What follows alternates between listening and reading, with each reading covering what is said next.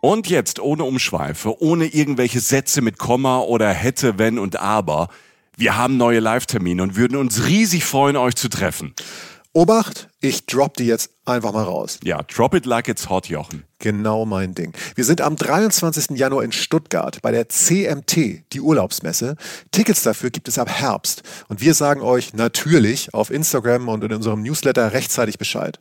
Jetzt aber zwei Termine, wo es jetzt schon Tickets gibt.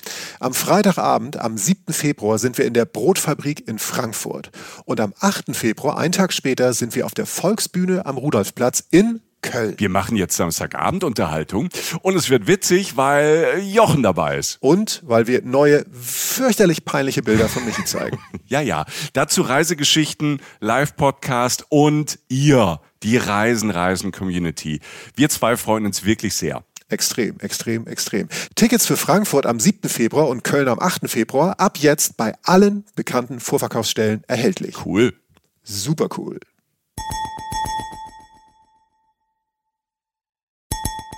Reisen, Reisen. Der Podcast mit Jochen Schliemann und Michael Dietz. Ihr wisst, drei ist eine Party, zwei ist ein Podcast. Und da kommen wir von Reisen, Reisen ins Spiel. Wir sind zwei. Mein Name ist Michael Dietz und meine bessere Hälfte holt schon Luft zum Hallöchen sagen. Hier ist Jochen Schliemann. Hallo. Hallo. Hier ist der Jochen. Hallo Jochen. Grüß dich. Schön. Hi Michi, alles klar? Alles klar. Jochen, ich habe gleich mal eine, eine, Frage. Also die Frage ist jetzt nicht exklusiv nur für dich, die geht ähm, hoffentlich in die Herzen und Köpfe von euch allen, die ihr gerade zuhört. Und die Frage geht so, wer hat sich als Kind oder vielleicht auch gestern noch als Erwachsener die eine große Frage gestellt? Wo komme ich raus, wenn ich von da, wo ich jetzt stehe, ein Loch graben könnte? Also ihr habt Stellt euch vor, ihr habt Superhelden, Superheldinnenkräfte und könnt einmal quer durch den Planeten Erde ein gigantisch tiefes Loch bohren. Durch die Erdkruste, durch den oberen Erdmantel, den unteren Erdmantel, den äußeren Erdkern, den inneren Erdkern, Vorsicht, da ist heiß, und dann wieder zurück auf der anderen Seite Richtung Erdoberfläche. Wo kommt ihr da raus? Jochen, wie oft hast du das schon durchgespielt? Oft. Ja, da, da, hast du mich erwischt. Nee, da, doch, ist so, ja. Und ist da die eine, die eine Theorie, die man hat, ist ja, dass so ziemlich die andere Seite der Welt Neuseeland ist. Und mhm. Ähm, ist mir ist völlig egal, ob deine nächste Frage wäre, ob ich das jetzt gern machen würde. Meine Antwort ist ja. Äh, also ich wäre jetzt definitiv dabei, spätestens nach unserer ersten Folge zu Neuseeland, die die Nordinsel behandelt hat. Und jetzt kommen ja. wir zur Südinsel und äh, ich, ich, bin sofort dabei, wenn wir jetzt den, äh, wenn ich meinen Kopf anfange zu drehen und wirklich in den Erdkern reinbohre und auf der anderen Seite wieder raus das Problem, ähm, die Realität ist mal wieder ernüchternd, Jochen.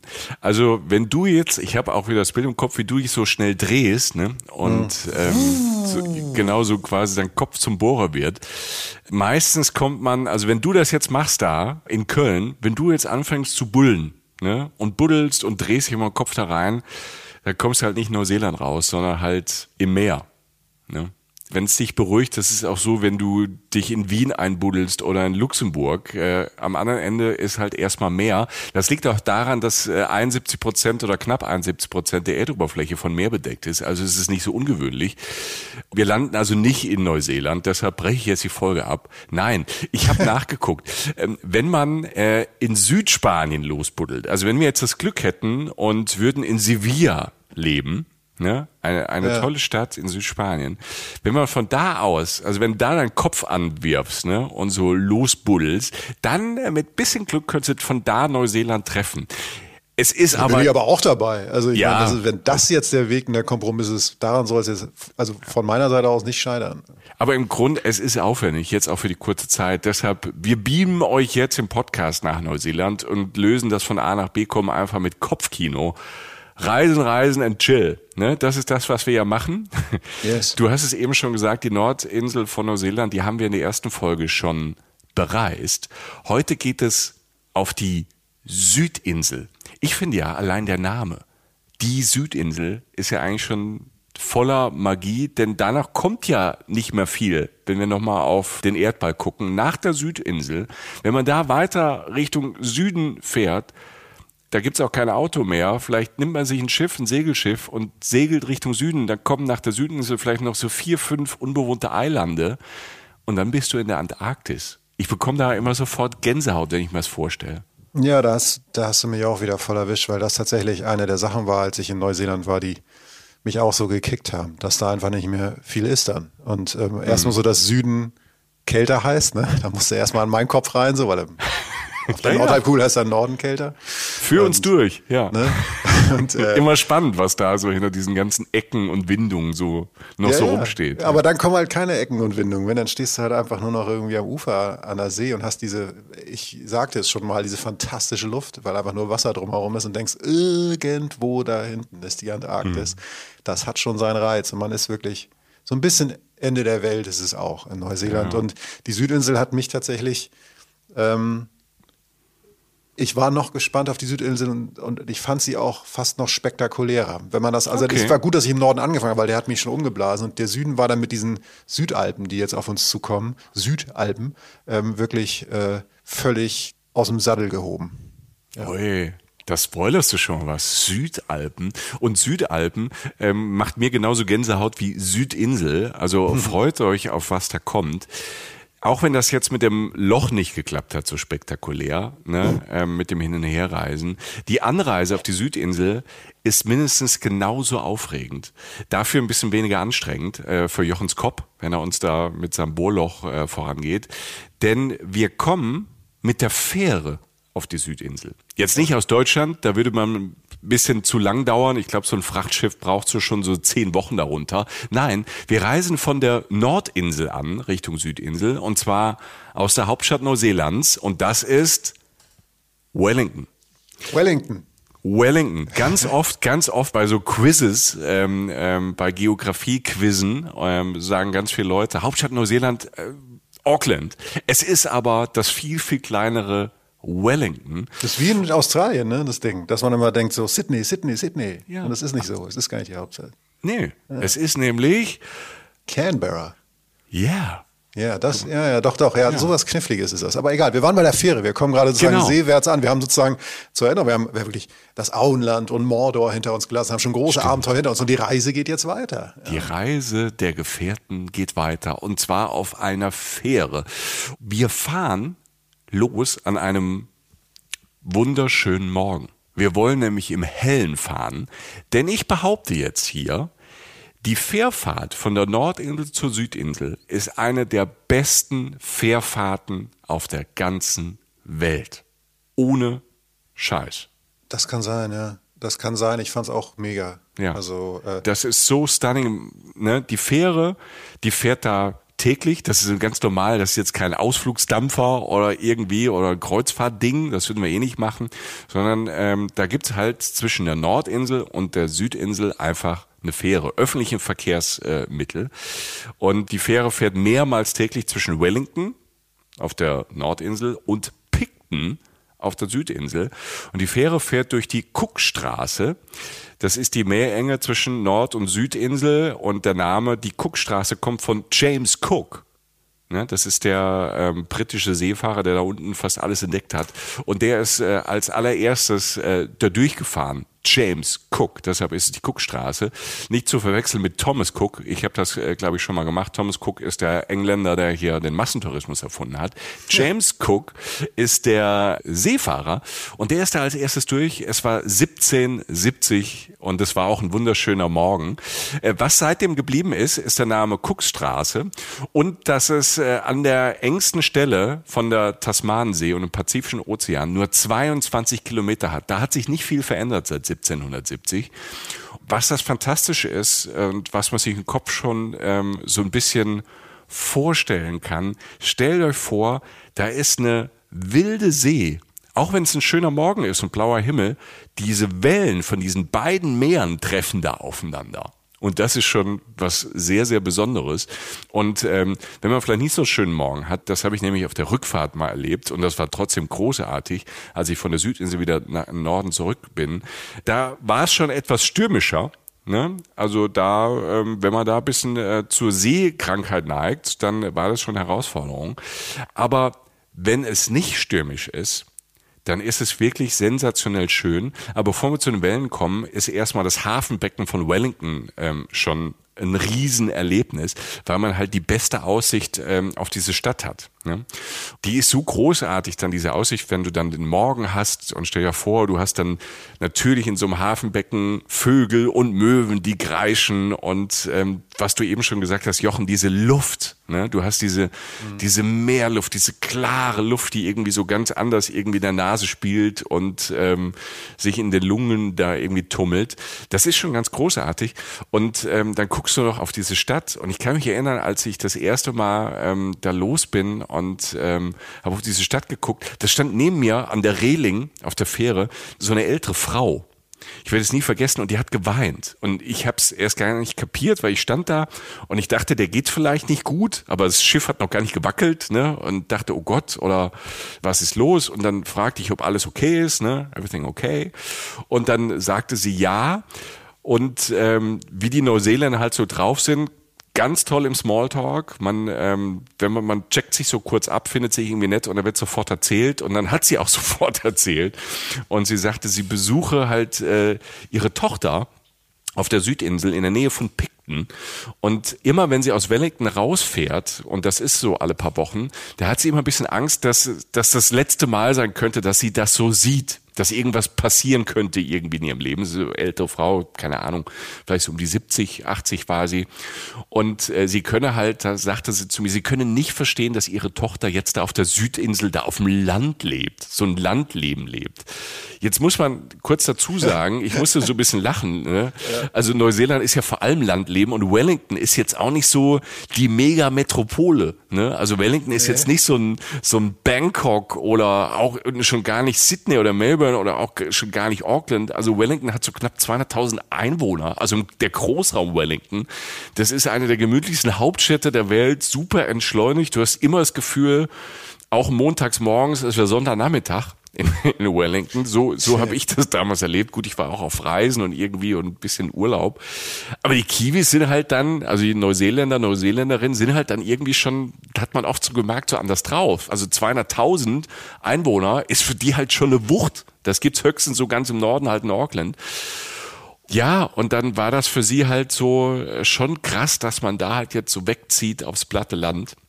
Man muss halt aber auch sagen, so weit weg hat sie gesagt, ne? so far away. Und man muss nochmal sagen, es sind von Wellington dreieinhalb Stunden mit der Fähre. Dann habe ich gesagt, ich bin 32 Stunden aus Deutschland hier unterwegs gewesen, um nach Wellington zu kommen. Und ich muss jetzt nicht weinen, als ich in Köln den Dom verlassen habe. Dann sagte sie sofort, sie hörte sofort auf zu weinen und musste lachen und sagte sofort, ich wäre ja verrückt ne, ans andere Ende der Welt zu kommen. Ne. Sie sagte dann so, was haben wir denn, was ihr nicht habt? Und das war natürlich so, philosophisch ist das natürlich eine total spannende Frage. Ne? Also ähm, ja. wenn man vielleicht nie Neuseeland verlassen hat und sich dann natürlich so fragt, ne, und vielleicht von Europa und so irgendwie im Fernsehen gesehen hat und dann ähm, natürlich ganz berechtigt die Frage stellt, was haben wir ähm, was ihr nicht habt. Und ähm, da muss ich auch nachdenken, weil man natürlich durch Neuseeland manchmal so durchfährt und denkt, ach guck mal, hier sieht's ja aus wie in Europa und so, ne, und grün und die Wälder und man ist äh, auf der anderen Seite der Erde und man, manches gleicht so ein bisschen, ne. Wir haben es ja eben auch schon mal getroppt, Südalpen, da kommen wir nachher ja. noch hin, äh, was halt was total erstaunliches ist um ein bisschen weiter zu spoilern, weil die Alpen in Europa und die Südalpen, da gibt es schon echt viel Parallelen. Und ich kam so ein bisschen in Stocken und dann später bei der Weiterfahrt, dann hätte ich es ihr beantworten können. Habe ich dann auch später gemacht, weil in Pickton äh, in der Fähre habe ich es nochmal getroffen. Was wir in Europa nicht so haben, wenn wir mit der Fähre fahren, Wale, die einem zuwinken. Mhm. Und das ist natürlich ganz geil, wenn du mit öffentlichen Verkehrsmittel fährst, von der Nord- auf die Südinsel und triffst dann Wale. Wale, ja. Mhm. Und äh, Delfine auch ganz oft. Ich habe äh, ja. in Neuseeland sind mir an vielen Ecken Delfine begegnet und man hat irgendwie viele der Elemente, die es in Europa gibt, aber in, in völlig anderer Kombination. Also man ist manchmal so irgendwie man sieht Schnee und Regenwald gleichzeitig und so. Das ist total crazy. Ja, ja. Also ja, Neuseeland ist so ich könnte es jetzt, muss ich ja auch nicht, aber irgendwie, also eben, also ich bin jetzt auch schon wieder im Modus, wo du sagst, ich versuche jetzt auch den perfekten Satz zu finden, um es zu erklären, was Neuseeland so besonders macht, aber es, es dauert vielleicht ein bisschen länger. So. Und das erschließt mhm. sich aber auch jetzt zum Beispiel in dem, was jetzt alles kommt, weil wir haben ja beide jetzt ein ja. paar Highlights für uns vorbereitet, die wir damals erlebt haben. Und da waren bei mir Sachen dabei, die äh, gibt es nur einmal auf der Welt und mir wurde schon ganz schummrig, als ich mich nochmal heute mir so ein paar alte Bilder und so angeguckt habe. Also nicht, weil ich drauf war, sondern weil was anderes drauf war. da hast du wahrscheinlich auch geheult vom Style her, wenn es schon ein paar Jahre her ist. Aber was du sagst, ist, ähm, ne, das mit den Alpen oder das halt mit den Delfinen und genau das ist halt passiert. Also wir fahren mit der Fähre und da war nicht ein Wal, sondern eine ganze Herde die uns begleitet hat. Und das waren natürlich dann auch diese Bilder, ne, ähm, wo man dann denkt, oh, der, ähm, der winkt einem zu. Also ne, das halbe Schiff, also die Reisenden, die da unterwegs waren, die Touristen, die standen an der Reling und konnten ihr Glück gar nicht glauben. Von der älteren Dame habe ich dann nichts mehr gesehen. Die hat wahrscheinlich drin Kaffee geholt, weil das halt für das für die das Normalste ist. Ja. Äh, aber ich habe dann kurze Zeit später dann auch wieder fast vor Freude geholt, weil nachdem wir an den Wahlen dann vorbei waren und dann stehst du da in der Sonne an Deck und wir hatten damals echt Glück, dass es halt wirklich schönes Wetter war. Und äh, du siehst dann auf einmal wieder, weil wir haben ja eben gesagt, das ist ja nicht weit, in der Ferne schon wieder Land und du fährst in die Queen Charlotte Sounds da ein, in diese Scheren. Mhm. Und ähm, das sind dann halt so, so Fjorde, ne? auch wieder so Erinnerungen, so grüne, felsige Fjorde. Und ähm, ich war da halt schon wieder hin und weg. Ne? Die kleine Fähre fährt da ein und du bist wie in so einem Bilderbuch, das dann tatsächlich wieder wieder wie an so Bilder wie aus Norwegen. Ne? Man hat, es gibt ja so diese Werbedinger da von Norwegen, von den Fjorden mit dem Postschiff da durch. Ne? Und dann ist dieses kleine Schiff an diesen hohen, hohen Klippen. Und so ähnlich sah es da aus als wir da einfuhren. Und die Klippen, die waren jetzt nicht ganz so hoch wie jetzt in Norwegen. Dafür gab's halt dieses türkisgrüne Wasser. Ne? Also was man normalerweise gar nicht mit so äh, mit so Nordländern in Verbindung bringt. Man ist ja auch ganz im Süden von diesem Planeten. Du hast aber diese Fjorde, die aussehen wie in, in Norwegen und hast dazu türkisgrünes Wasser. Und ja, da waren auch Delfine. Ja. Ne? Also erst, das war halt verrückt. Ne? Du siehst erst Wale und dann Delfine. Wie gesagt, wir sind im öffentlichen Verkehrsmittel. Irgendwann kamen die dann dazu und die sind tatsächlich wie so ganz klischeemäßig mit der Fähre geschwommen und dann rausgehüpft und hatten irgendwie Spaß und die Leute haben halt Fotos gemacht und ähm, ich stand da ganz beseelt und ähm, war halt mega glücklich. Mehr zu Wahlen, Delfinen haben wir auch gleich. Da haben wir noch ein paar ähm, ganz gute Tipps. Aber ne, das ist ähm, erstmal schon mal das Glück auf einer Fährfahrt in Neuseeland. Das ist die Anreise, ähm, ne? Das ist die Anreise. Das ist die Anreise. So, das ist so, das ist so, fahren Sie mit der, fahren Sie mit der U1 äh, zum Brandenburger Tor. Ich schaue, welche U da jetzt fährt, weiß ich jetzt gerade nicht. Aber so, ja. also jetzt nichts gegen das Brandenburger Tor oder gegen die U-Bahn in Berlin oder in Köln oder so, aber das sieht dann schon anders aus, wenn du aus dem Fenster guckst. Ne? Da ja. winkt keiner ja, zurück. Oder halt die anderen. Ne? Also, ja, oder es winkt halt so ein Wal, winkt dir halt zurück. Ganz wichtig, weil ich das eben nochmal gesagt habe, mehr zu Wahlen, Delfinen gleich. Ähm, das ist ja auch immer so das Ding, ne? so waren die jetzt eine freie Wildbahn. Es gibt viel Tiertourismus, sage ich mal, in Neuseeland. Ähm, da gibt's aber gleich mal von uns ein paar Tipps, wie man sagen wir, die richtigen Guides findet und die richtigen Boote, dass es auch tierwohlmäßig ähm, okay ist. Ne? Äh, das wird auch in Neuseeland erforscht, wie sagen wir, der Tourismus dann auch auf die Tiere dann Einfluss hat. Und da macht es dann schon Sinn, sowas eher so eine wissenschaftliche Tour zu machen, als jetzt irgend so Action-Tour. Da gibt's halt auch ein paar schwarze Schafe ähm, und auch ein paar Touren, die nicht ganz okay sind dann für die Tiere. Genau, dazu auch später ein paar Tipps. Jetzt kommen wir aber erstmal auf der Südinsel an. Und da spielen natürlich diese malerischen Fjorde, die wir eben gesehen haben, gleich eine große Rolle. In Pick holen wir uns nämlich, Jochen, wir holen uns einen kleinen Camper. Ach komm. Und mit dem kleinen Camper, so für zwei Leute, so ein Hippie-Camper, ähm, wo hinten einfach nur eine Britsche drin ist und ein Gaskocher.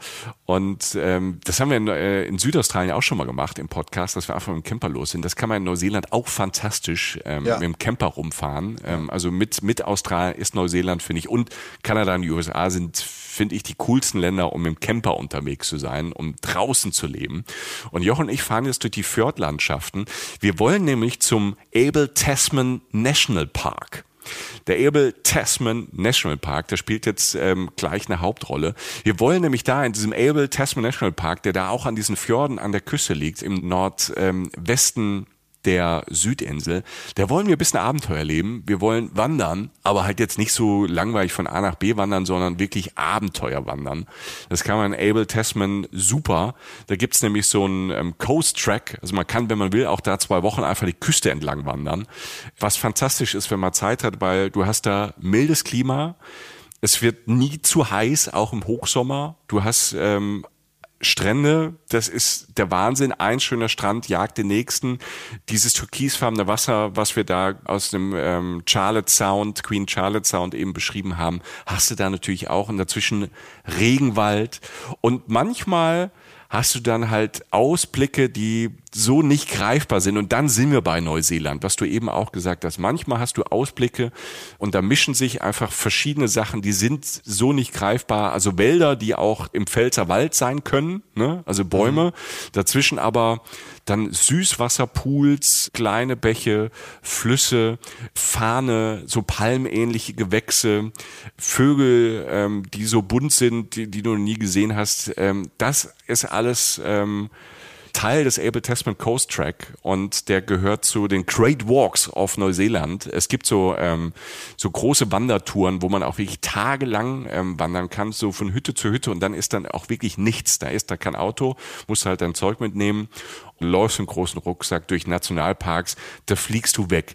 Wir machen aber einen Track und deshalb finde ich diesen Able Tasman Coast Track so toll, weil da muss man nicht ähm, eine ganze Woche laufen. Also man kann den, wenn man möchte, so in drei bis fünf Tagen ganz gemütlich laufen. Aber das Tolle an diesem Track, und deshalb ähm, möchte ich den gerne empfehlen, ähm, du kannst einfach ähm, Teilstrecken davon halt laufen. Du kannst auch, wenn du nicht so viel Zeit hast, einfach Tagestouren machen und ähm, schon auf dieser Tagestour so viel erleben, weil das Tolle ist, du kannst nicht nur wandern, du kannst auch mit dem Seekajak ne, immer wieder ähm, mhm. von Bucht zu Bucht und dann mal aussteigen.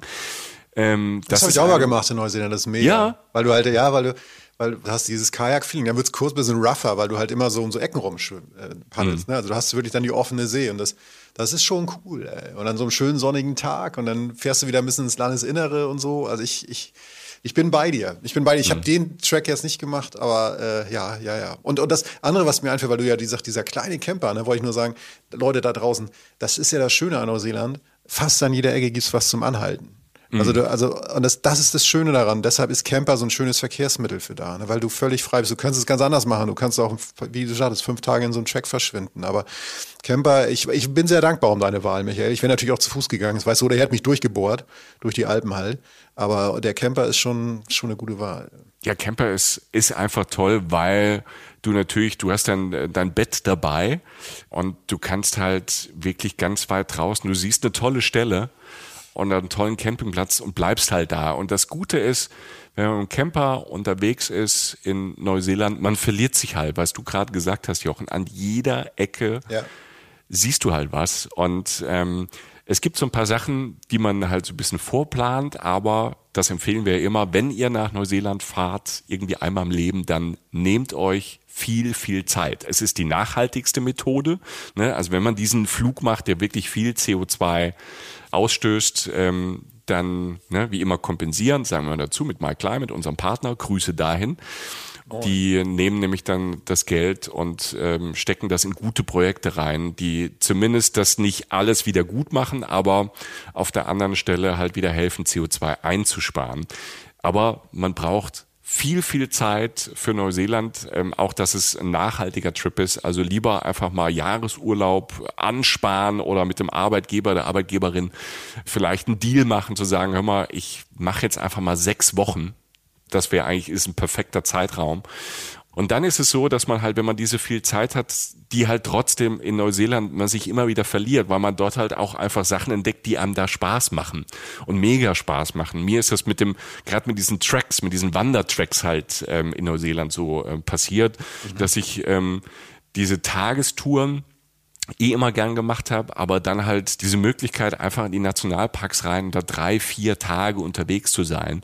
Das werden wir irgendwann mal in einem, in einem extra Podcast machen, ähm, weil man kann über diese zwei, drei Trips, die ich da gemacht habe, die dann irgendwie vier, fünf Tage einfach waren, da kann man allein einen Podcast drüber machen. Deshalb, wir wollen euch ja einfach mal ein bisschen Überblick geben, was es alles gibt, da ähm, auf der Südinsel.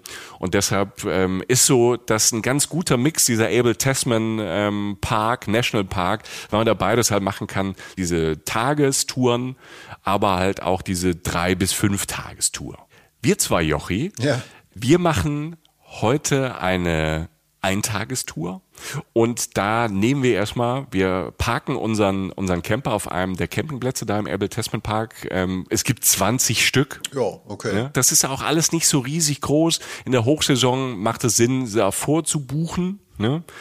Dass man auch ein Plätzchen kriegt. Aber es ist genug Auswahl da. Die einen sind natürlich ein bisschen cooler und schöner, ähm, die natürlich Richtung Wasser. Es gibt aber auch Inland welche. Wir parken an einem Campingplatz und nehmen Wassertaxi. Hm. Und ähm, nehmen Wassertaxi nach Bark Bay. Wir laufen von Bark Bay, von dieser Bucht, ähm, nach Anchorage. Also nicht das Anchorage okay. in ähm, Alaska. Ich wollte gerade sagen, Alter. Also, du hast gerade einen Schock gekriegt. Äh, ne? So lang muss ich laufen mit dem Michi. Nein. Ich bin den Bohrer angeschmissen am Schädel. ich bohr, ich bohr uns dahin, Nein, Baby. Nicht, nicht, nicht, nicht Alaska. Ich geh rein. Ja.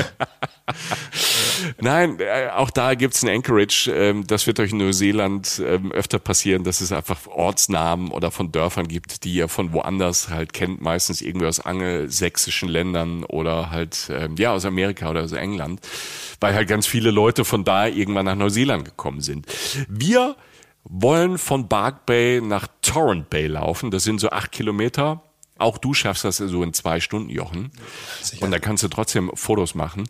Es ist tatsächlich manchmal echt steil da, aber ähm, es ist ein wirklich einfacher Weg. Also das ist wirklich so Beginner, sonst äh, das ist so, das habe ich für für Jochen rausgesucht, dass wir nicht zusammenbrechen, dass wir Spaß haben, Bilder machen können und es ist trotzdem aufregend, weil es manchmal dann doch auch steil ist und man läuft so von einer kleinen Bucht zur nächsten und ähm, was es da halt gibt und das ist direkt halt ein Highlight, direkt wenn man von Bark Bay losgeht, dann wieder Richtung Süden, da gibt's halt über diesen Buchten das ist da in dem Sinn der Falls River. Da gibt's halt immer wieder Flüsse, die quasi in der Bucht dann ins Meer gehen. Allein das sieht ja schon toll aus. Und über diesen kleinen Fjord gibt's eine Hängebrücke.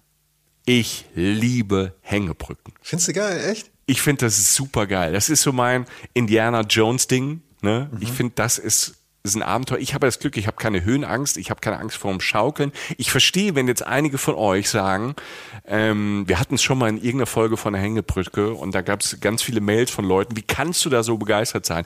Ich finde sie großartig. 50 Meter lang ähm, über den ähm, Falls River drüber. Man kann auch einen Umweg laufen, man kann eine längere Strecke laufen, da muss man da nicht drüber, das geht. Es gibt so einen Alternative Track, aber ich empfehle über diese Hängebrücke. Bist du Hängebrücke-Typ oder nicht? Ich finde es mega spannend. Also 50 Meter ist echt eine Ansage. Ne? Also das ist ja wirklich ja. so. Also wenn da jetzt mal ein Lüftchen weht, dann gute Nacht, Alter. Dann, ähm, machst du mal ein Saldo und dann ist vorbei. Oder da fehlt eine Stufe oder so. Ja, habe ich aber, ich habe auch keine Höhenangst. Wie gesagt, was wir auf der Nordinsel ja schon besprochen haben, meine Platzangst. Also die mhm. ist jetzt nicht oberextrem. Da kriege ich halt schlechte Laune so, wenn es eng wird, wenn ich ja. meinen gestählten Astralkörper äh, irgendwie durch irgendwie engen Höhlen schieben muss. Das, das mag ich ja. halt nicht. Aber Höhe, das, das, also ich finde das auch eher faszinierend, aber ich fand die Länge schon beachtlich. Also das ist jetzt ja, ja nicht irgendwie so ein kleines Ding, wo du mal einen größeren Schritt machst oder so, sondern nee, äh, da das ist schon so. Ne, also da hilfst du der Oma nicht von der einen Seite auf die nächste, sondern da ist ja auch zwischendurch auch nochmal eine Etappe zu lösen. So. Also, ja, und es ist kalkuliertes Abenteuer. Äh, ich glaube, das Ding ist so nie eingekracht. Äh, das wird in Neuseeland ähm, äh, gut gewartet und überprüft. Also man kann da drüber und ähm, ja, Hammer Ausblick und so geht's dann auch weiter. Dieser ganze Track schlängelt sich dann durch so wirklich so üppig bewachsenen küstennahen Wald. Ne? Also das ist halt toll. Du bist manchmal an der Küste, dann wieder in einem Wald drin und dann, ne, wenn die Sonne scheint, dann hast du wieder eben so einen kühlen Wald, der auch unterschiedlich ist. Nach dem Wald kommt dann die nächste Bay, das ist da die Sandfly Bay und ähm, die heißt wahrscheinlich auch so. Ähm, der Name kommt wahrscheinlich nicht von ungefähr. Ne? Sandfliegen muss man immer gucken. Ähm, in äh, Neuseeland auch immer vorher mal fragen, wenn man sich an irgendeinen Strand legt, gibt's da Sandfliegen? Das ist überall, kann man überall erfahren, kann man überall nachlesen. Äh, mein Tipp, wenn jemand sagt, da gibt's schon sehr viele Sandfliegen und ihr seht die erst nicht und legt euch da vielleicht trotzdem hin, wenn ihr lauft oder so, kann euch gar nicht so viel passieren, aber wenn man so ruhig hält und hängt da rum, die Dinger beißen. Ne? Ja, also aus eigener Spaß. Erfahrung. Macht das macht keinen Spaß. Macht keinen Spaß. Ja. Es ist nichts gefährlich oder so, ne? Die sind nicht giftig oder hin und her, aber die stechen nicht, die beißen. Ja? Ich weiß noch, ähm, dass ich nämlich auf einem Campingplatz äh, in Neuseeland ähm, sah ich nur, das war meine erste Begegnung mit einer Sandfliege und ich bin ja, man meint es gar nicht, ich bin ja ein sehr tierlieber Mensch und äh, zu anderen Geschöpfen eigentlich eher sanftmütig, äh, wenn sie mich nicht direkt anschreien. Und ähm, ich weiß noch, dass ich da saß und es war nicht mal an einem Strand, sondern ähm, das war an so, einem, an so einem Fluss und da war so ein bisschen Strand und das war wunderschön, es war ein Campingplatz und, ähm, und las auf so einem Campingstuhl, ne? Ähm, so ein Outdoor-Stuhl, also nicht ganz so, es war jetzt nicht wie die Camper, ne, hier in, äh, keine Ahnung, in irgendeinem Vorort von Recklinghausen oder einer Autobahnbrücke, sondern ähm, das, ne, das sah alles schon sehr idyllisch aus, auch mit mir drin. Und ich höre nichts, aber ich sehe auf einmal so ein kleines schwarzes Ding. Ist ja gar nicht ist so. Und es kommt so auf mich zu geschwebt. Und ich denke, ach, wer bist du denn? Und dann, ähm, jo hat mich gebissen, das Scheißding. Äh, war eine Sandfliege. Und äh, das juckt dann, aber da gibt's dann so Kaktuszeug, hatte ich aus der neuseeländischen Apotheke, weil mein, keines das Zeug, was ich dabei hatte, das hat nicht so wirklich gut geholfen. Und äh, dann hatte ich so eine Kaktuspaste und äh, die hat gegen, es war nicht die, sie war nicht allein, diese kleine Fliege. Man merkt es erst nicht, wenn die beißen. Ich wollte gerade sagen, Alter, das war ja. jetzt ja nicht so eine 1 zu 1 Begegnung, das wäre mir Nee, neu, nee, also. nee, nee, das war so, da, da mache ich mir so einen Gedanken und dann fängt das irgendwann an, so ein bisschen zu jucken. Also, das ist so das Einzige. Sonst gibt's, es gibt, das ist das Tolle an Neuseeland, es gibt bis auf so eine sehr seltene Spinne keine giftigen Tiere auf den beiden Inseln. Ne? Und wenn ja nicht, das- und wenn es was gibt, gibt's Kaktuszeug. Also ich hoffe, ihr Genau. habt das aufgeschrieben da draußen. Einfach neuseelische Apotheke, do you have Kaktuszeug? Und dann nicken die alle und sagen, Alter, der Stuff gegen Sandflies. Und dann, Yes. dann geht die Yes. Apothekerin nach hinten, holt da so eine riesen Tube, dreimal drei Meter, und dann gehst du mit Kaktuszeug nach Hause.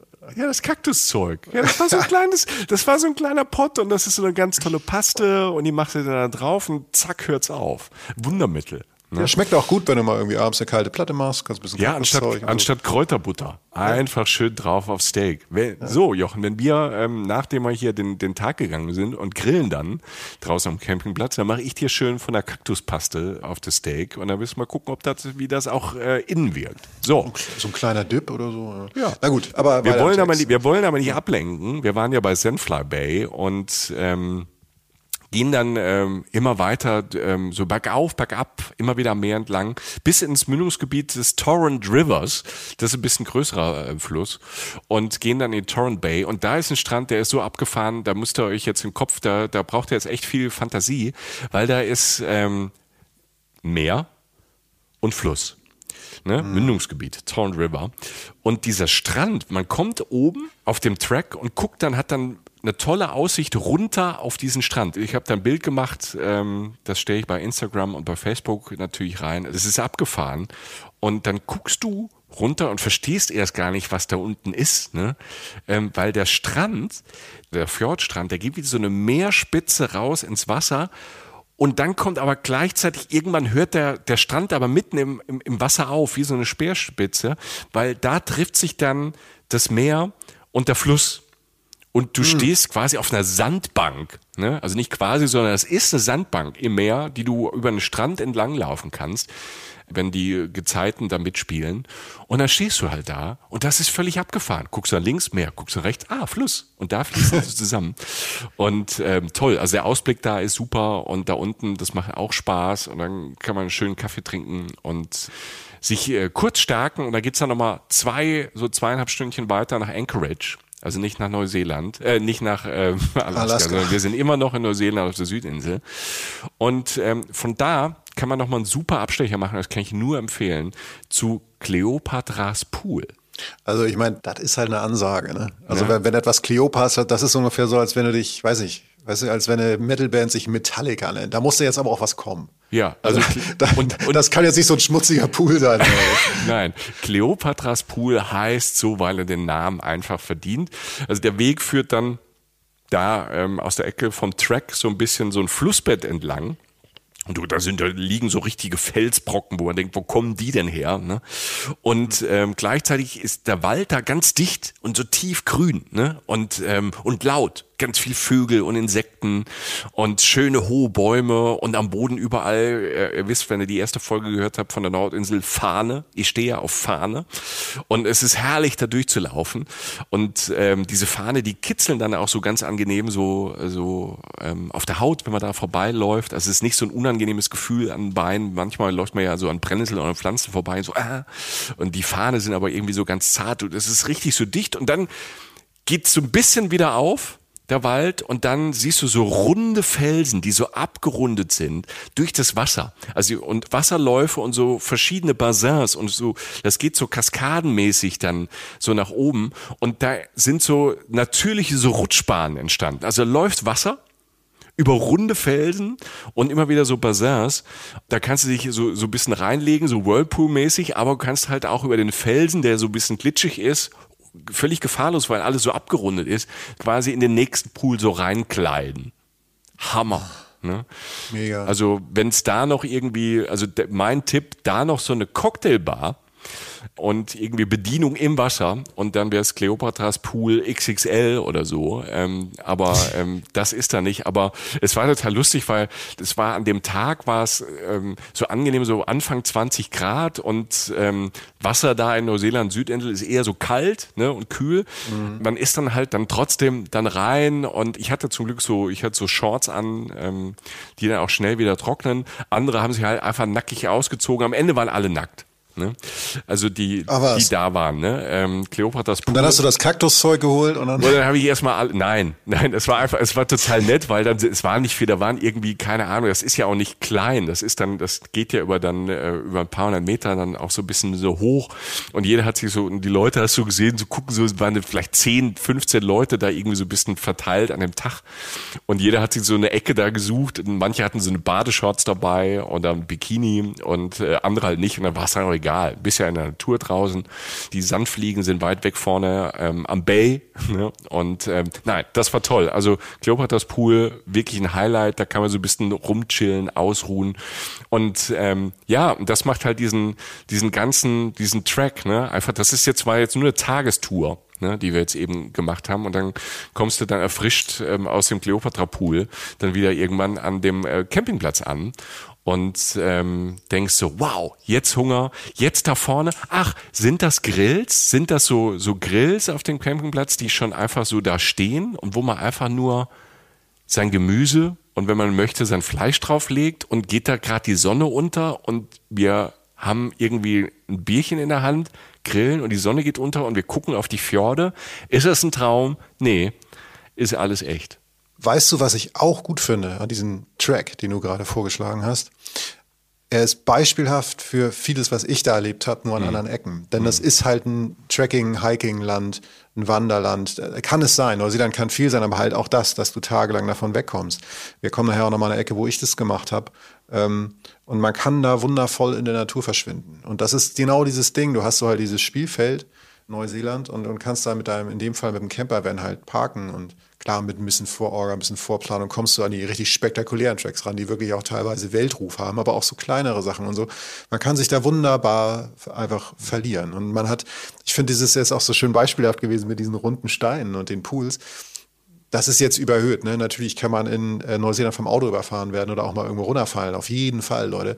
Aber das fand ich gerade ein schönes Bild, weil man einfach so dieses Gefühl hat, dieses Spielfeldes, auf dem man sich bewegt, wo man so wahnsinnig viele schöne Sachen ähm, erleben kann. Und wenn, wenn jetzt nicht sehr viel Pech zusammenkommt oder halt von mir aus Dummheit oder so, dann ist eine gute Chance, dass du einfach auch eine schön viel Spaß hast, ohne jetzt eine große Gefahr oder so einzugehen. Mhm. Das finde ich an Neuseeland, fand ich zumindest an meinem Neuseeland-Ding ganz bezeichnend. Ich, eine Sache ist natürlich klar, du kannst ja derbe viel Actionsport machen. Ne? Das mhm. ist ja Fun-Sport, Paradise. Ja. Fun in Anführungszeichen. Also, ja.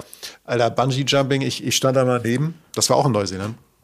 Und dachte so, Alter, ne? ich bin es ja nicht. Ne? Also ich, ich bin, hm. ich bin es einfach ich nicht. Auch nicht. Ich ja, brauche den Moment nicht. Das ist, war eine wunderschöne Schlucht über einem wunderschönen Fluss. Ich glaube, da wurde so was von Herr der Ringe gedreht damals. Dann irgendwie so ein Eingangstor von irgendeiner Welt oder so. Ähm, und äh, natürlich nicht in dem Moment. Und, und dann stehst du, das ist toll. Und dann ist da halt diese, diese, diese Plattform und dann springen da Leute runter. Und ich habe natürlich auch kurz überlegt, so. Aber ich habe es nicht gemacht, weil, weil irgendwie wäre ich jetzt, wenn es das nicht geben würde, wäre ich nie darauf gekommen, sowas machen. Also warum soll ich das machen? So, ich schnall's einfach nicht.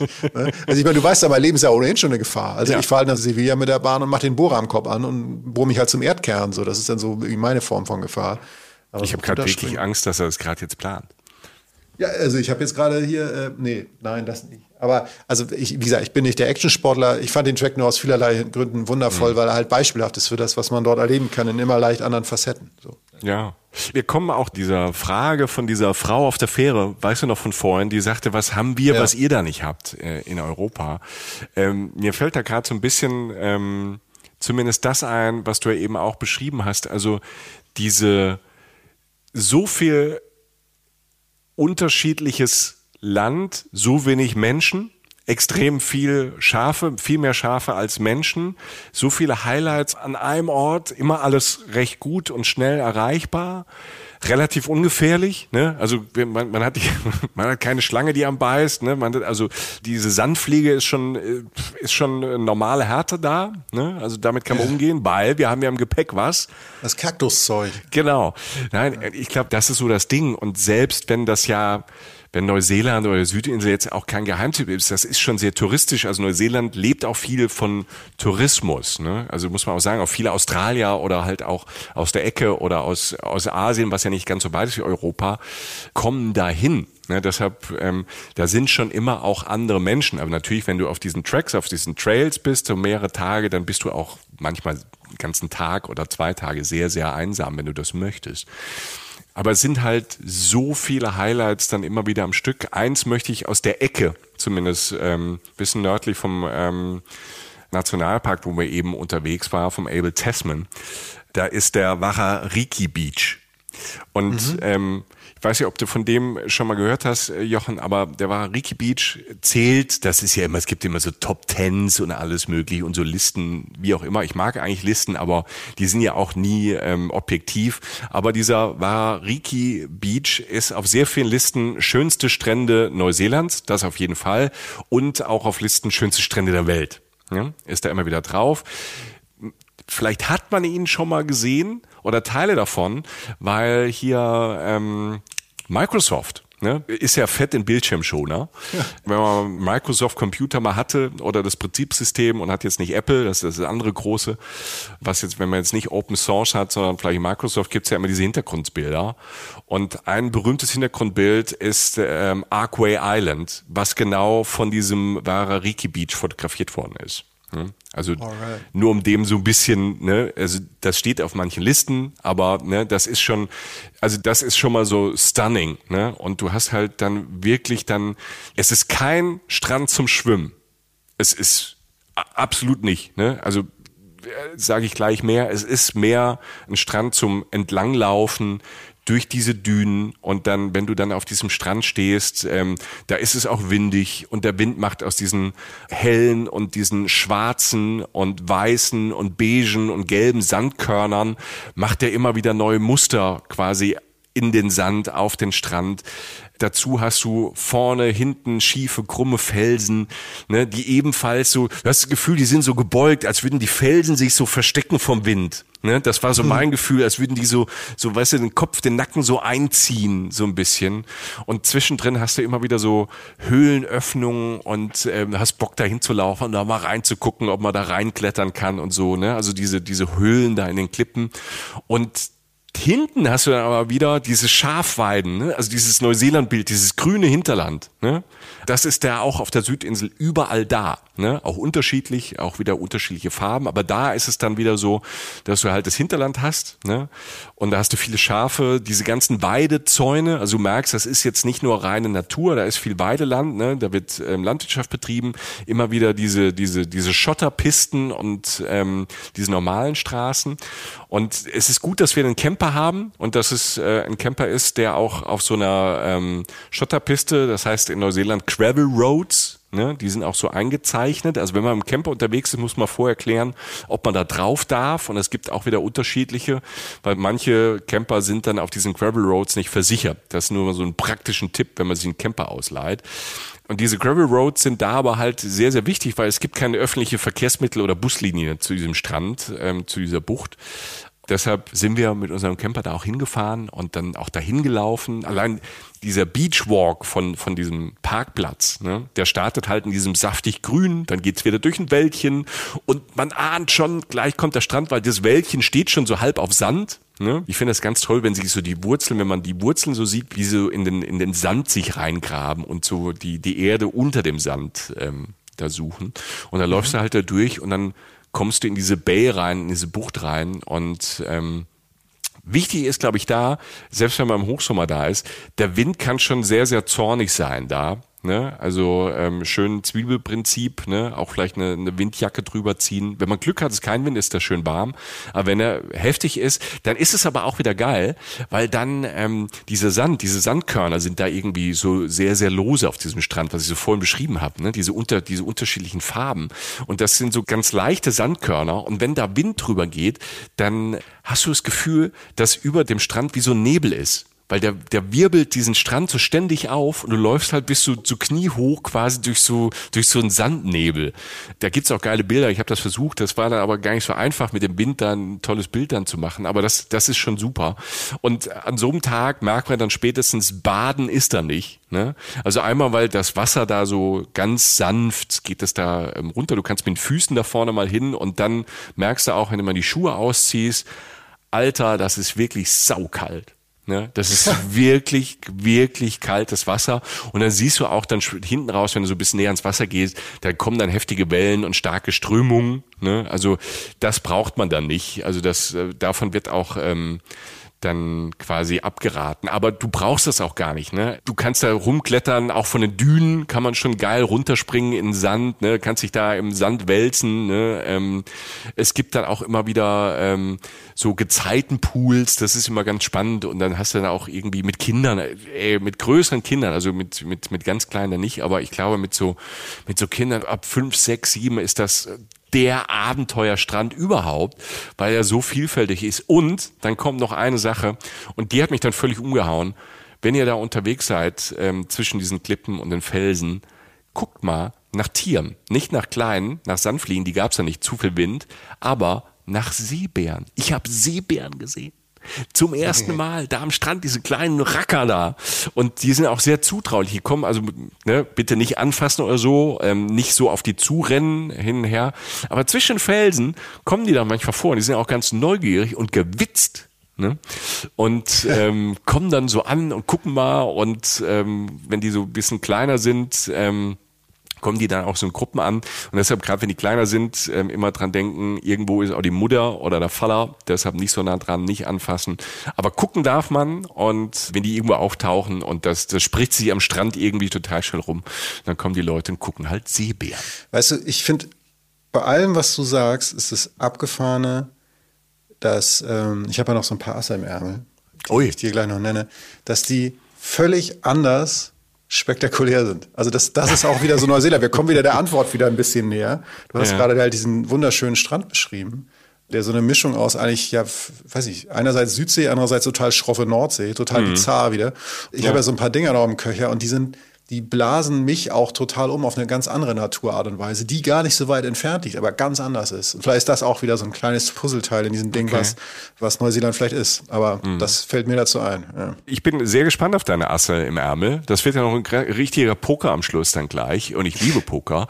Äh, bevor wir, wir sind jetzt gerade so beim Flop, ne? es liegen drei Karten auf dem Tisch, es kommen noch zwei Karten.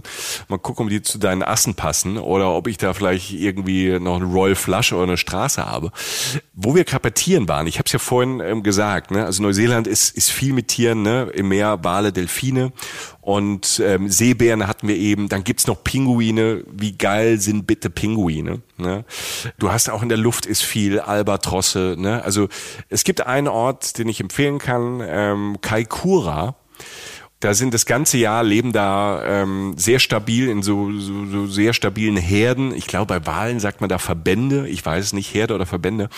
Ähm, die leben da, Pottwale in der Nähe von Kalkura. Also oft hast du es ja mal wie unsere Fährfahrt, dass es dann Zufall ist, dass die gerade halt irgendwie unterwegs sind. Aber es gibt ein paar Stellen, die sind äh, Jahreszeit unabhängig, wo man einfach Wale gucken kann. Und in Kalkura geht das ganz gut, Pottwale. Und in der Nähe ähm, in Akaroa, da gibt's dann ähm, Delfine. Und da gibt's so einen, so einen Delfin, der da auch da in der Ecke ähm, lebt. Und das ist der kleinste Delfin, glaube ich, oder eine der kleinsten Delfinarten, ist der Hektodelfin. Der ist nur so 1,50 Meter groß. Den habe ich da gesehen. Sehr, sehr cool und wichtig, das habe ich damals ähm, in Neuseeland halt wirklich gelernt und das versuchen wir im Podcast ja nicht nur immer so nachhaltig, hat ja nicht immer nur was mit, ähm, mit Klimawandel zu tun, sondern nachhaltig hat ja auch zu tun, wie man reist, wie man umgeht mit Mensch und Tier an den Orten. Gerade finde ich bei Neuseeland ist das mal kurz, dass wir das kurz nochmal sagen, wenn ihr unterwegs seid und klar, es ist unfassbar geil, Wale zu sehen oder Delfine zu gucken. Aber weil es ja auch wichtig ist, so Tiere in der Natur zu sehen, ist ja oft, oft auch so ein Augenöffner. Ne? Also wir Menschen müssen ja manchmal erst so richtig begreifen, was wir da schützen müssen. Ne? Und wenn man dann, wenn mal so ein Delfin am Boot äh, geschwommen ist oder man hat so einen Pottwal winken sehen, ne, dann geht einem so das Herz auf und dann weiß man auch, okay, wir müssen das schützen. Ne? Und wir müssen irgendwie da genug tun, um auch die Meere oder so ähm, ne, sauber zu halten. Deshalb, das ist eine positive, ne, das ist ja positiv, dass Menschen sich sowas angucken. Ich habe immer die Hoffnung, dass viele Leute, ähm, wenn sie sowas mal gesehen haben, da ein anderes Verständnis für kriegen und das dann wächst und die Umwelt und so und das, wo wir uns von A nach B durchbewegen, halt zu schützen. Deshalb ist ein guter Indikator, wenn man solche Touren macht, will Wahlen sehen, dass man ähm, guckt, dass der Guide und dass das Unternehmen oder die Company das macht, ob vielleicht ein Wissenschaftler oder eine Wissenschaftlerin dabei ist. Ne? Oder ein Guide, der ein besonderes Abzeichen hat. Ähm, ne? Es gibt verschiedene Tierschutzverbände die dann so Guides oder so Leute dann auch Schulen, Wissenschaftler und Wissenschaftlerinnen dabei sind. Auf der einen Seite ist natürlich die Tour viel wertvoller, weil da nicht nur einer ist, der irgendwie geil drauf ist, irgendwie ganz nah äh, an den Walrand zu kommen. Also diesen, ne, also diesen Enthusiasmus äh, für diese Tiere, der muss schon da sein, weil dann merkt man auch, die Guides, die lieben diese Tiere. Aber die kennen die halt dann dadurch auch gut und wissen, wie nah man da ranfahren kann oder an welchen Tagen das Sinn ergibt und wann nicht. Also achtet bitte da drauf ein bisschen. Und ähm, wenn ihr trotz allem eine schlechte Tour irgendwie gemacht habt oder habt das auch in der Vergangenheit gemacht, ich glaube, ganz wichtig, um das zu verbessern, ist, das in irgendeiner Form rückzuspiegeln. Also dem Tour Anbieter das halt auch zu sagen, hör mal Leute, was er da mit dem Tier macht, also die konfrontieren oder denen eine Mail schreiben. Mal gucken, wie die dann reagieren. Ne? Und dann kann man aber, wenn es wirklich, wenn wirklich ganz schlimm ist, kann man auch mal Umweltbehörden anschreiben ne? oder die ähm, Erlebnisse posten, also wenn es wirklich ähm, gefährlich ist für die Tiere. Das ähm, wollte ich einfach äh, nur noch mal droppen, dass ähm, wenn man so, so Abenteuerurlaub macht, wo halt Lebewesen dabei sind und Natur dabei sind, dass man halt auch ähm, immer darauf achtet, ähm, weil in Neuseeland habe ich es vorhin schon mal kurz gesagt, ne, also es gibt äh, Forschungsprojekte, die sich damit auch auseinandersetzen und die auch gemerkt haben, wie wichtig das ist, dass man sich damit auseinandersetzt. Ja, und es ist auch, um es von der anderen Seite nochmal aufzurollen, es bringt auch was. Also als ich angefangen habe, mich darüber mehr zu informieren, mit wem ich da unterwegs bin, dann triffst du natürlich automatisch auch auf Menschen, die extrem kompetent sind. Mhm. Also der sagt dann halt nicht nur, guck mal, da glitzert was, da rasen wir jetzt mit dem Schlauchboot hin und sechsmal rüber, also jetzt übertrieben ausgedrückt, sondern halt, ähm, die können dann auch Sachen erzählen, die man tatsächlich dann auch vielleicht nicht weiß oder sich vorher nicht anlesen kann. Und die kann man Fragen stellen. Also es hat alles auch immer, wie immer beim Nachhaltig-Thema, es hat auch immer eine gute Seite. Also es geht selten aus, es, es, es wirkt selten dann letztlich wie irgendwas, auf das man verzichtet oder so. Also man hat meistens sogar einen innerlichen Mehrwert. Das klingt so blöd, das klingt so so, so trocken, aber das ist es nicht. Also ich kann mich an Waldtouren, diese, nee, ihr kennt unsere Hawaii-Folgen vielleicht, mhm. ähm, da erinnern, da war ich mit der Pacific Whale Foundation unterwegs das war wirklich interessant, weil du auch, auch ja ein Menschenbild kennenlernst, Leute, die ihr Leben so, so etwas widmen. Ne? So, ich glaube, die Hälfte aller Menschen haben gesagt, sie würden gern Meeresbiologe werden. Ich gehöre zumindest dazu. Die sind es dann halt geworden. Mhm. Und dann kannst du mal mit denen reden und die wissen, da, da gibt es auch Gründe, warum die das sind und warum ich das vor allen Dingen nicht bin. Ähm, und die Differenz aufzuarbeiten macht wirklich sehr viel Spaß. Und das ist ja nur eine Facette. Ja. Also Neuseeland ist Natur, ist ein Naturspektakel. Das kann man gar nicht anders sagen. Und das ist ähm, auf dem Land tatsächlich in der Luft, was die Vögel und so angeht, aber halt auch im Wasser. Und ich kann das nur äh, in dem Sinne unterstreichen. Ja. Und seid sogar nett zu den Schafen. Ja, seit in Neuseeland nicht zu den Schafen. Wir, wir haben es einmal. Es gibt viele. Es gibt sehr, sehr viele. Sie sind überall. Ne? Am Anfang immer, ach, guck mal, süß Schafe. Und das sieht natürlich toll aus, diese weißen Schafen auf diesen grünen Hügeln. Wer hat sich bitte sowas Kitschiges ausgedacht? Und es ist wirklich immer wieder herzerwärmend. Aber natürlich gibt es einen Gewöhnungsprozess, ne? wenn man da mehrere Wochen ist. Ähm, dann ist halt da der grüne Hügel mit dem Schaf irgendwann. Äh, wir mussten mal eins retten. Also, weil Schafe, die sind irgendwie ja süß, aber sind, ich, ich hatte das Gefühl, ähm, wenn jetzt eine Biologin oder ein Biologe oder ein Schafzüchter, Schafzüchterin zuhört ähm, oder ein Schäfer oder Schäferin, ähm, bitte schreibt uns, wenn das falsch ist. Ich hatte damals das Gefühl, Schafe sind nicht so unbedingt die hellsten Tiere.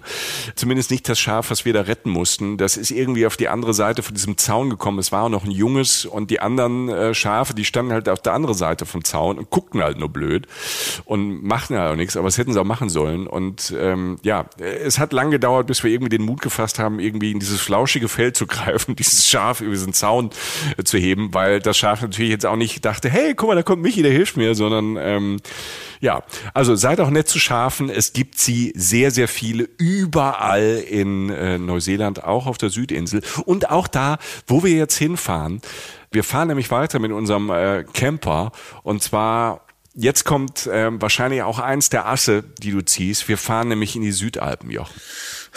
Woher hast du das bloß gewusst, Michael? Weil ich auch schon da war. Weil ich auch schon äh, in den Südalpen unterwegs war. Also oben und unten und kreuz und quer. Und es ist halt wirklich ein Ass. Es ist spektakulär. Es ist, Neuseeland ist einfach eine der spektakulärsten Naturerfahrungen, die ich jemals machen durfte. Also weil du wirklich das Gefühl hast manchmal, dass du ganz nah dem Meer, der dass er fast noch irgendwie manchmal gefühlt zur Südsee gehört, einfach über die Alpen fliegst sozusagen oder halt ganz nah an den Schnee, die, an diesen an diesen spektakulären schroffen Felsformationen, wirklich den Alpen praktisch, mhm. äh, nah am Strand. Ja. So, also also der Regenwald ist um die Ecke, so, das also, ist ganz bizarr. Also das bizarrste Bild, was ich von den Südalpen habe, ich war äh, da am Franz Josef Gletscher unterwegs. Also du hast auch Gletscher Ne? Ja, da war ich auch. Ja, ne? okay. Und Franz Josef Gletscher, das ist kein Geheimtipp, das ist wirklich, also da kommen also Naturliebhaber aus der aller Welt in dieses kleine Dorf das auch nur da ist, ähm, um so quasi ein Ausgangshub zu sein, um irgendwie in die Berge zu kommen. Ganz oben zum Skifahren oder zum Wandern. Äh, Franz Josef Gletscher, jetzt fragt man sich, wieso heißt der Franz Josef Gletscher? Benannt tatsächlich nach dem Monarchen Franz Josef I. Ja. Es gibt immer wieder Namen aus Europa, die dort auftauchen. Und äh, ich kann mich, fällt mir gerade ein, ich kann mich auch erinnern, dass ich weiß gar nicht, warum äh, der die Ehre bekommen hat. Wahrscheinlich irgend, vielleicht ein Staatsbesuch oder was auch immer. Das habe ich nicht recherchiert. Aber was mir gerade einfällt, äh, ich habe damals habe ich gelesen, dass ähm, der Franz Josef, der hat sich da sehr drüber gefreut und der hat so Gämse, so Bergziegen, ne, hat er dann mhm. den Neuseeländern geschenkt und dort unten ausgesetzt und die haben sich da irgendwie verbreitet. Da gab es irgendwie ein seltsames Bild. Also da, die gibt's tatsächlich da auch wirklich. Also der Franz Josef, ähm, Franz äh, Joseph Glacier ist so so ein Hub und ähm, früher, also der Gletscher ähm, schmilzt nicht so sehr wie viele andere Gletscher auf der Welt, trotz Klimawandel. Trotzdem schützt man den Meer. Also früher konnte man da hochlaufen. Also man konnte wirklich von dem Ort, ähm, ist ein bisschen mit dem Camper gefahren, da gab es einen Parkplatz und dann konntest du quasi vom normalen Geröll, das irgendwann in den Gletscher überging, dort hochlaufen und Touren machen. Das geht äh, so nicht mehr, aber was, was sie halt äh, immer noch machen, man kann mit dem Helikopter hoch, mit dem Heli und ähm, von da oben dann da oben eine Wanderung machen oder halt auch Skifahren. Als ich dort oben war, dieser Ausblick, Ne? Du stehst im Schnee, du stehst auf einem Gletscher und es war ein guter Tag und du guckst von da oben quasi über einen Regenwald, über einen mega breiten Strand aufs Meer. Völlig absurd. Ne? Und du, stehst, an einem Gletscher. Du stehst ja. auf einem Gletscher. Und wenn man ein kleines Teleskop dabei gehabt hätte, hätte man irgendwie Leute am, am Strand sehen können, wie sie ein Eis essen. Ne? Also das ist halt da so abgefahren und auch die Wege so drumherum, also die, die Natur, die Vegetation drumherum einzigartig. Ähm, also ganz, ganz toll. Wer Natur liebt, ist auch da wieder und die Berge liebt, äh, die Ausblicke. Der Mount Cook, der, der, der höchste und der größte Berg, der war, glaube ich, auch in Herr der Ringe drin und die ganzen Berge drumherum sind fantastisch. Und noch ein Tipp, ne? also man muss ja sagen, also beste Reisezeit Neuseeland, auch Südinsel ist, wenn bei uns Winter ist, ist da Sommer. Ja. Also so, so ab Oktober, November ist es gut, sonst regnet es da auch sehr, sehr viel. Deshalb ist es halt auch so grün. Aber es gibt ja ähm, im Reisen-Reisen-Universum keine schlechten Jahreszeiten. Natürlich regnet es da nicht durch, aber es kann da halt schneien oder es kann kalt sein. Aber das wird auch zur Südinsel auch passen. Ne? Im neuseeländischen Winter, wir wissen, die Antarktis ist nicht weit, da kann es äh, richtig kalt werden. Aber Du hast dann im Juli, August, also in unserem Juli, August, europäischen Juli, August, ist da wirklich Winter und du kannst und da träume ich noch von, ich habe es noch nicht gesehen, aber du kannst die Südpolarlichter sehen auf der Südinsel. man. Juli, August. Ne? Stell dir das mal vor. Ne? Also wirklich die Südpolarlichter, nochmal eine andere Nummer als ähm, hier in Nordeuropa die Lichter. Deshalb, es gibt keine schlechte Reisezeit für Neuseeland. Ähm, man muss sich halt nur so ein bisschen einpacken. Also die Südalpen finde ich ähm, absolutes Muss, wenn man da unterwegs ist. Ja. Und ähm, hier vorhin so ein Track ne, aus dem Abel Tasman Park oder so gibt's natürlich da auch alle möglichen ähm, ja, Angebote oder natürlich Wintersport, wie gesagt, ne? Klettern. Die machen da auch so ein Skydive, kann sich da oben aus dem Flugzeug in, auf die Alpen stürzen lassen und so. Ne? Also Fun Sport äh, New Zealand. Das ist jetzt nicht so ähm, Jochen und mein Ding, ne? aber ähm, ich habe da auch war auch einen Tag Klettern da und so. Es ist wirklich wirklich toll und gleichzeitig ist es natürlich. Haben wir noch Zeit? Ja, wir haben noch Zeit. Für gleichzeitig ist natürlich auch Maori-Gebiet. Ne? Das darf man nie vergessen. Die indigene Bevölkerung, es sind, glaube ich, nur so 10, 15 Prozent der Menschen, die ähm, Maori-Wurzeln haben oder Maori sind. Ähm, leben Neuseeland, die anderen sind halt zugezogene, ne? Au- meisten irgendwo aus Europa. Und ähm, da gibt's halt ähm, da auch in Südalpen dann auch wieder ganz tolle ähm, Maori-Denkmäler und auch Museen. Und was ich gelernt habe auch, es gibt nämlich eine Legende, wie diese Südinsel, eine Maori-Legende, wie die Südinsel entstanden ist. Diese Südinsel und dieser Mount Cook, die haben so eine ganz spirituelle Bedeutung für die Maori. In der Maori-Welt ist es nämlich so, dass am Anfang, bevor alles war, war es halt auch dunkel, Finsternis. Dann kam von irgendwoher ein Licht und von irgendwoher kam Feuchtigkeit. Und aus dieser Verbindung in der Maori-Welt, in, in der Sage, aus dieser Verbindung ähm, ist erstmal der Himmelsvater geboren worden, der Raki, und der hat irgendwann die Mutter Erde kennengelernt. Die haben so gedatet ne, und hatten was da miteinander und, und haben dann irgendwie geheiratet. Und ähm, hier der, der, der Himmelsvater, der hatte aber schon vorher eine Ehe. Beziehungsweise, das mit der Ehe weiß ich nicht, habe ich dazu gedichtet, der hatte schon, bevor er Mutter Erde kennenlernte, hatte der schon Kinder. Unter anderem Aoraki. Ne? Und Aoraki und seine Brüder, die kamen in der Maori-Legende, das habe ich mir nicht ausgedacht, ich erzähle es nur nach, die kamen auf die Erde, um Mutter Erde kennenzulernen. Ne? Also die wussten, okay, Fadi hat eine neue und ähm, kamen dann runter auf die Erde, um die Frau ihres Vaters zu begrüßen. Und das lief auch alles ganz harmonisch, hier Maori-Patchwork. Nach dem Besuch aber wollten die wieder zurück in den Himmel. Dafür gab es irgendwie einen Zauberspruch, die wollten mit einem Kanu von neuseeländischen Gewässern wieder zurück in den Himmel. Und irgendwie Okay. hat der Zauberspruch nicht so funktioniert. Und ähm, sie fielen dann mit dem Kanu wieder zurück aufs Meer und mit diesem einen Baum dann quasi und ähm, gingen unter und aus dem einen Baum entstand, der, der ging, der ging, als er gekentert ist, wurde er zu Stein. Und äh, nicht nur er ist damit versteinert, sondern eben halt auch die ganzen Brüder. Und Aoraki, Neuseeland-Kenner und Kennerinnen, haben es schon gemerkt, weil der Mount Cook ist ja nur der Name, der europäische Name für den höchsten Berg. Ähm, Aoraki ist der Maori-Name für den höchsten Berg. Deshalb ist der Mount Cook auch der Aoraki, der benannt ist nach ähm, dem Sohn. So. Nebendran die ganzen anderen hohen Berge, das, äh, der Mount Dampier und der Mount Teichelmann und der Mount Tasman, das sind auch alles Maori-Brüder. Ja, und so ist die Legende nach, die Maori-Legende nach die Südinsel entstanden. Es sind versteinerte Götter und irgendwie ist es auch toll, diese göttliche Legende, weil der Anblick des Mount Cook, also der Aoraki, der ist auch göttlich, ne? mit diesen vielen Gipfeln, oben Schnee, Gletscher, die sich da ins Tal wühlen, wir haben es ja eben beschrieben, und unten hast du dann ähm, Wasserfälle und ähm, wenn du dann ganz unten wieder bist im Wald und wo es dann ein bisschen ruhiger ist, hast du oben dieses Bergpanorama, traumhaft schön. Und irgendwie passt zu dieser Maori-Legende, die ich so ein bisschen stümperhaft nacherzählt habe. Ach, ging doch, ging doch. Also ich war gefesselt. Ich kann das nur unterstreichen. Also halt, das ist wieder spektakuläre Natur. Ich kann nur noch hinzufügen, dass diese, auch diese Gletscherwelt, also wa- was mir noch einfällt zu dem, was du gesagt hast, sind diese Farben auch. Also dieses, du standst ja oben am Gletscher und ich habe das ja auch gesehen und ähm, dieses Türkis der Gletscher, weißt du, dieses ganz tiefe Eis, was es manchmal gibt, Ja. das ist so dieses Türkis, was du nirgendwo anders kriegst. Dieses türkise Eisblau, Eis, ja. Dieses ganz klare Eis. Ja. Ähm, das, hast, das ist wie dieses Türkis äh, in der Südsee oder in der Karibik von dem Wasser. Weißt du, so mhm. Sachen, die du einfach ja, sonst ja. nirgendwo kriegst. Und die sind irgendwie beide da und die sind irgendwie fast in Sichtweite voneinander. Und dieser Gletscher hat mich auch so umgeblasen damals durch diese schroffen Formationen, also, also ganz schroffe Eisformation. Das ist ja eher so stachelig so aufgestellt, dieses Eisfeld. Das ist auch fürchterlich gefährlich, wenn man mal auf so ein Ding rauf kann irgendwo auf der Welt. Also da braucht ihr definitiv einen Guide, Leute. Wer da in so eine Felsspalte reinfällt, da warten dann die ganz bösen Menschen oder halt, beziehungsweise da wird es dann ganz tief sozusagen.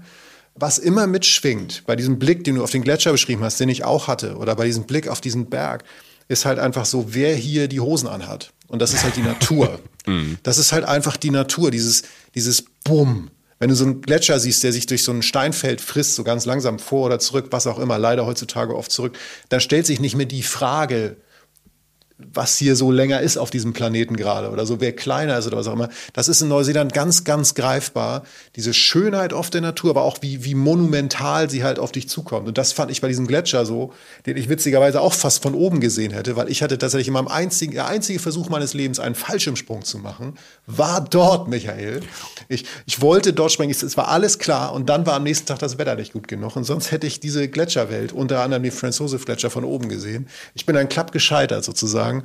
Aber was letztlich hängen bleibt, ist diese, ja, einfach diese spektakuläre Natur, die, wer es auch weiß, wer uns hört, weiß, dass wir auf sowas stehen, auf große Weiten, auf große Flächen. Und wenn man einfach mal merkt, wie klein man eigentlich ist. Und das ist in Neuseeland absolut der Fall in kompakter Form, als dass man sich umdreht und dann eine ganz andere Form von spektakulärer Natur sieht, die einen genau dasselbe fühlen lässt auf eine ganz andere Art und Weise. Und ich würde sagen, dann drehen wir uns jetzt einfach noch mal kurz um, oder? Ja, weil du willst ja jetzt noch das Ass ausspielen, dein letztes Ass ja, auf der Hand. Wir wollen gucken, wir wollen gucken, ob das äh, zu, zu den Karten auf den Tisch passt. Ja, es überbietet sie alle, würde ich jetzt mal sagen. Es ist der super Top-Ass-Trumpf sozusagen, aber es ist ja nur meine Empfindung. Du kannst es dann ja am Ende abgleichen. Ähm, es war tatsächlich einer der Hauptgründe, warum ich nach Neuseeland bin und warum ich durch Neuseeland gereist bin. Es war sozusagen, das ist das, fast die Spitze der Südinsel. Also im Süden der Südinsel sind wir jetzt, drehen uns sozusagen dahin um und sind im Fjordlands National Park. Fjordlands. Du ahnst schon, was kommt. Ähm, auch ein Name, der dir völlig klar ist. Milford Sound. Mhm. So. Mega. Großer Name, ähm, zumindest für Menschen, die sich mit Neuseeland befassen. Und es ist, wie du schon sagtest, ein Sound ist ja letztlich eine Art Fjord. Das unterscheidet sich dann darin, wie das entstanden ist und so weiter. Interessant ist bei Milford Sound, es ist eigentlich ein Fjord. Es wird nur Sound genannt, weil die Leute nicht wussten, dass es ein Fjord ist. Aber da müssen wir jetzt nicht tiefer darauf eingehen. Sagen wir einfach, das Ding heißt Milford Sounds. Es wurde vor über 100.000 Jahren von Gletschern geformt.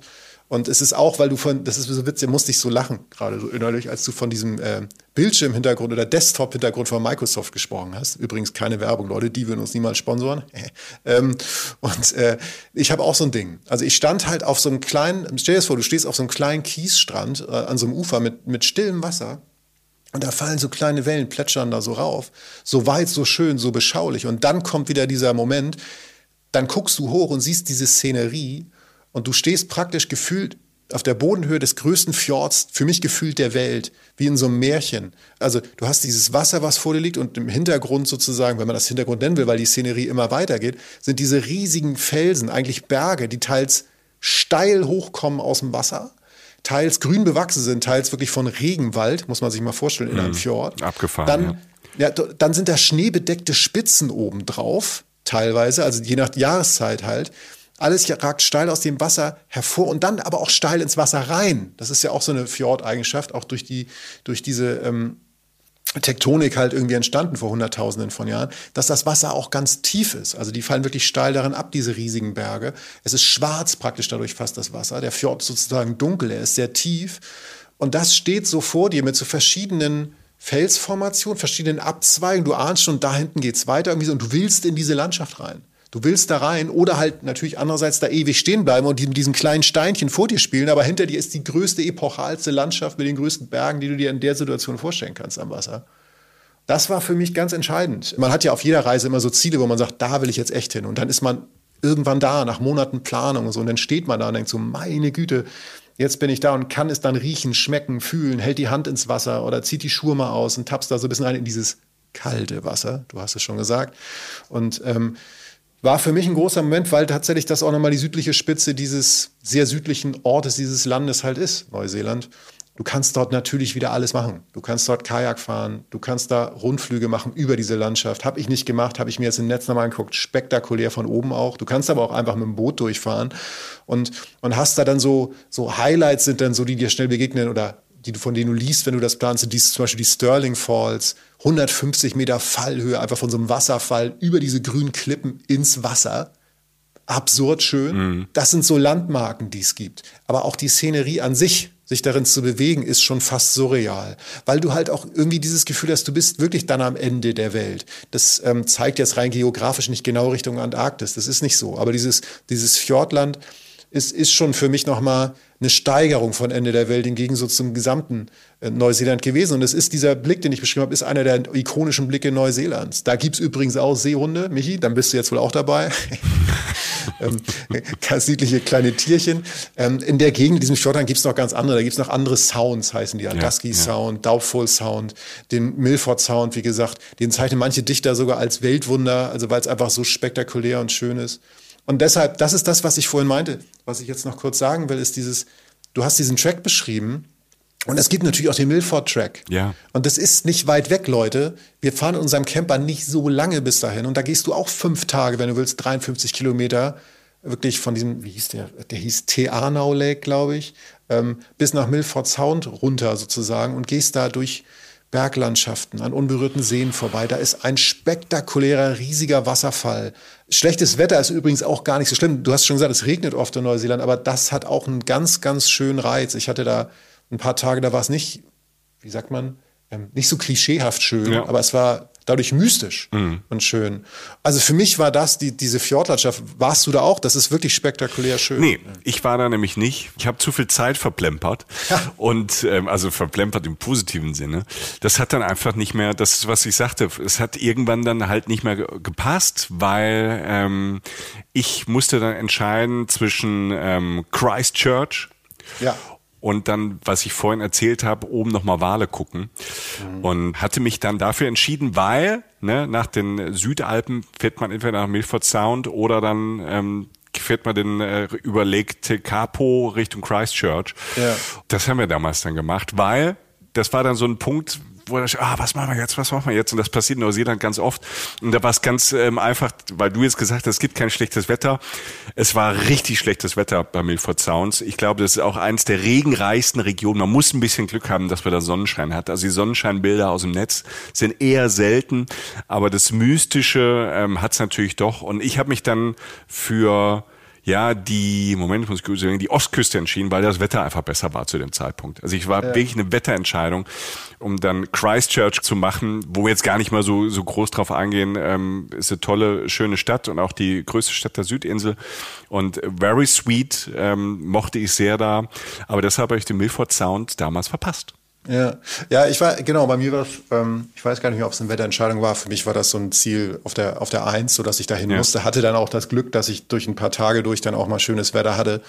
Es ist auf jeden Fall, sagen wir so, wenn das Wetter, wenn das Wetter nicht bestialisch schlimm ist, irgendwie ist es, ist, ist es für mich wirklich eine spektakuläre Sache, die man da machen kann. Kleiner Tipp noch, wenn man da unterwegs ist, gibt's noch diese, äh, die heißen Mirror Lakes, wobei Mirror Lakes werdet ihr, das ist eine generelle Umschreibung für solche Seen, die ich jetzt beschreibe, ähm, da gibt es halt diese Mirror Lakes auf dem Weg von, äh, ich glaube, Theanau war das, diese Stadt, in der auch dieser Track losgeht, Richtung Milford Sounds. Und das sind letztlich Seen, die aus so kleinen Flüssen gespeist werden, die morgens und abends vor allem, vor allem halt auch bei Windstille, so spiegelglatt sind, dass sich halt diese gesamte Landschaft drumherum wirklich eins zu eins spiegelt. Ja, also, schön. Ja. Wie, wie so, das sieht aus wie diese, diese Klappbilder, die man so in der Schule damals gemacht hat mit so, so, weißt du, wo, wo sich so Farben so doppeln, wo man so Spiegelbilder sozusagen macht. So sieht es wirklich aus. Und das ist dann halt auch eben nicht, da steht dann halt auch nicht irgendwie, äh, weiß ich, ein Miethaus, das gespiegelt wird, sondern halt die spektak spektakuläre Neuseeland-Kulisse.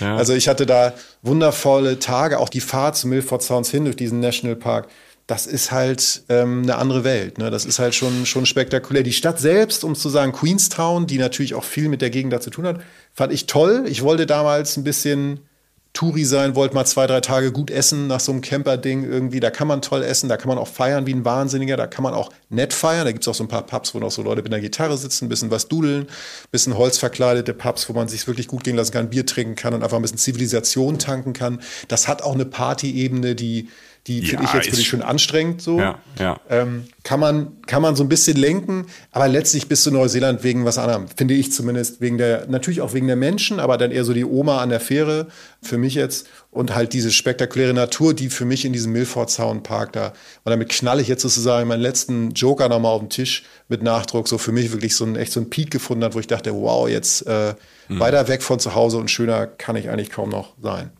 Das Schöne an Neuseeland ist, ähm, ob jetzt Nord- und Südinsel, um das mal zusammenzufassen, merke ich gerade so für mich, man muss gar nichts, obwohl es da so viel gibt an Aktivitäten, ne? Also Fun, Fun Sport, du kannst überall ru runterspringen, hochspringen, fliegen, was auch immer, Wasser, Höhlen und hin und her. Das ist alles da und wird dort extrem viel angeboten, weil es die Möglichkeiten von der Natur gibt. Aber eigentlich finde ich, man kann ohne all das einfach nur keine Ahnung, durch Neuseeland laufen und fahren und ist schon ein Highlight. Und alles andere ist nur ein Add-on, wenn man darauf Bock hat. Allein ähm, die Natur, du hast ja eben schon gesagt, ähm, ist dann gerade für Leute wie wir ähm, und vielleicht wie, wie ihr auch, ähm, jeder ist ja da so ein bisschen anders, ähm, ist es einfach ein Paradies, once in a lifetime Trip und ähm, ich vermisse es gerade. Ich wäre gerade in dem Moment jetzt äh, jetzt gerade da und das ist aber das Schöne, dass diese Momente von da so stark bleiben, weil die dann so eindrücklich sind. Und ähm, ja, deshalb war uns das ja auch ein Anliegen, euch da mal ähm, in diesen zwei Folgen so einen Überblick zu geben und so ein Gefühl für Neuseeland zu geben, um sich da ein bisschen einzufühlen. Vielleicht kann man sich dann auch ein bisschen einlesen. Vielleicht guckt ihr mal wieder Herr der Ringe. Ähm, wenn das noch nicht geguckt habt, kann ich es nur empfehlen. Ich finde das immer so märchenhaft. Es passt für mich immer in eine kalte Jahreszeit. Es gibt aber auch Leute, die gucken das vielleicht in einer warmen Jahreszeit. Nein, Neuseeland, absolutes Traumziel. Es hat total Spaß gemacht, das ähm, nochmal mit dir zu erleben, Jochen. Wir müssen nämlich jetzt unseren Camper abgeben und äh, machen uns mental so auf äh, den kleinen Heimweg, wollen auf dem Heimweg aber natürlich ähm, euch nochmal danken für das äh, viele Feedback zu allem bei uns in unseren sozialen Kanälen, vor allem bei Instagram, aber auch bei Facebook. Äh, Wir sind ja auch bei YouTube und ähm, wir haben einen tollen Blog. Die Julia, unsere Blogchefin ähm, und äh, Bianca, die haben dann einen tollen Blog gezaubert, da gibt's auch immer mehr. Ja, und man kann uns natürlich auch per Mail erreichen und man kann uns bei Apple und bei Spotify auch noch im XXL abonnieren. Also jeden Monat nochmal zwei extra Folgen. Sachen wie Frauenreisen sind dabei, aber auch ähm, demnächst ähm, auch zum Thema Nachhaltigkeit mehr und tolle Interviews. Reisen in Afghanistan hatten wir zum Beispiel. Wir haben über Kreta gesprochen.